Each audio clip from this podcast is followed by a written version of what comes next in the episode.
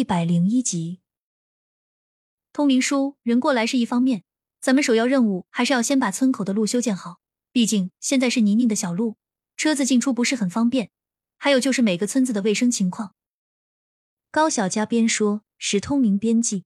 提及村里卫生环境的时候，更是表情严肃的点点头，认可的回应道：“是啊，现在村里卫生条件真的是不过关，这个问题需要格外注意。”是啊，通明叔，如果咱们这边真的建好度假村，游客要来度假，肯定是需要住宿的。一旦游客多了的话，我的农家乐是万万不够住的，那势必有些人会选择去其他村民家居住，卫生这个方面就成了最主要的一个问题，这个一定要注意。石通明特别标注下来，思考片刻后，一时半会儿也没想到解决的方法，看向高小佳，心急的询问道：“那妮子，你这边有没有什么好的解决办法呢？”通明叔，你别急，我是这么打算的，你一会儿带头先给村民们开个会，具体的操作您可以记一下。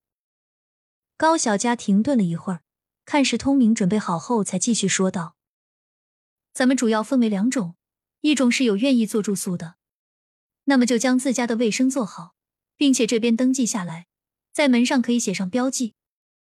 第二种就是如果有愿意去做其他方面的，比如卖自家特产什么的，也都需要做标记。村里的东西统一定价，一律不允许私自或者是多收游客的钱。您觉得呢？石通明边记录边说妙，脸上的喜悦挡都挡不住。要知道，游客是咱们村发展的根本，前期服务做到位，规划好。后面游客来了，才能体会到宾至如归，才能后面一直选择来。如果咱们一次性收的太高，或者是不统一，后面游客就不再过来了，这也就断了村里发展的路。高小佳把这个问题点了出来，希望村长可以让村民们得以重视。石通明当然明白高小佳的意思，表情也是格外凝重，关系到村子的发展，不容许一丝一毫马虎。你说的对，妮子，服务做好。顾客自然就上门来了，这是可以让村子走出外面的方法。既然是造福村民的事情，那我绝对第一个赞同。如果有哪一个村民不配合，我石通明第一个不答应。想好这些，石通明跟高小佳探讨完，然后兴冲冲的就往村口跑去。到了大槐树下，拿着喇叭开始喊道：“玉园村的村民，玉园村的村民，我是村长石通明。”请所有村民于十分钟后立即在村口集合，我有重要事情宣布。谁如果不来，后果自负。村民们从来没听到过村长用如此着急的声音呼喊大家，心里各自盘算着，估摸真的有什么大事发生，都急匆匆的从家里面出来，各自往村口赶。不出十分钟的时间，几乎每一家每一户都多多少少派出了代表。各位村民。今天召集大家到这里，是有一件重要的事情要宣布。我们村决定要在下个月将村子开发为旅游度假村，现在需要征集大家的意见。首先，有谁家能够提供住宿的？还有谁家是能够提供农产品的？或者是有谁有什么特长手艺的？每个人挨个排好，在我这里报名。如果没有登记的，一律不允许私自参与进来。没有登记的，可以在村口帮忙修建道路，或者是登记其他打杂职位。这是关乎整个村子的问题，我希望大家可以重视。底下人叽叽喳喳一片，不明白村长为什么要统计这些。有很多人问出了自己的疑问：村长，啥叫农产品？是啊，我们能有什么特长手艺？有钱吗？一时间问什么的都有，众人七嘴八舌的，你问一句我说一句，吵得人头疼。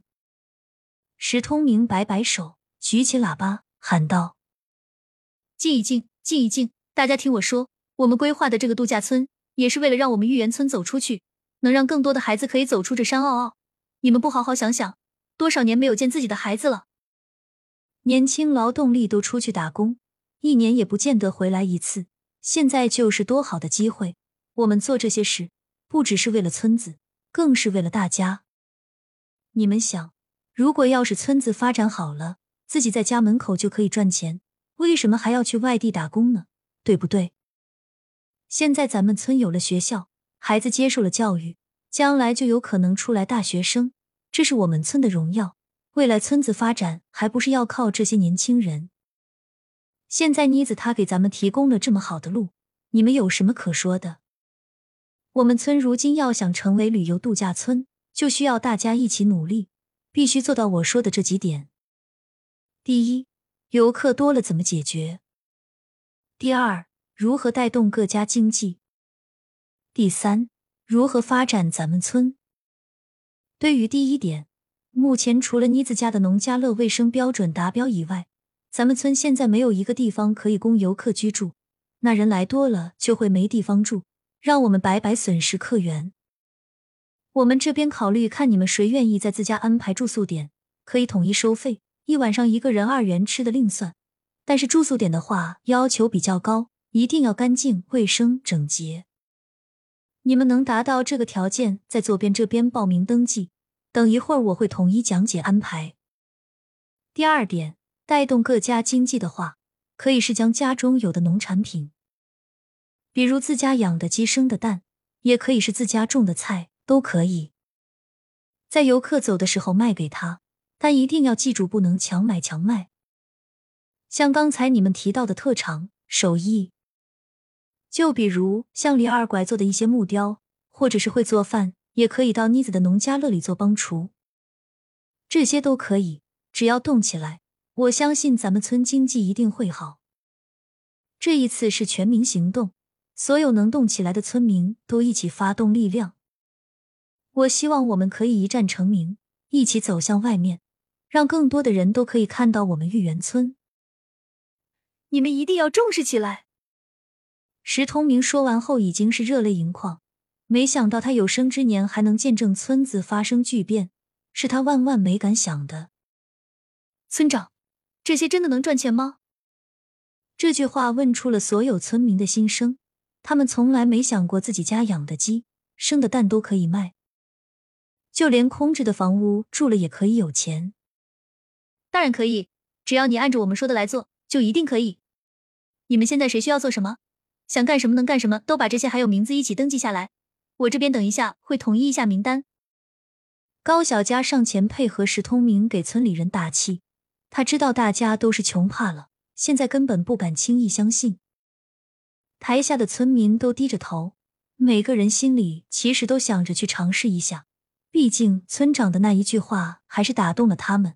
如果真的赚钱的话，如果真能让在外打工的游子们回到家里，既有钱赚，又能一天见着孩子，何乐而不为呢？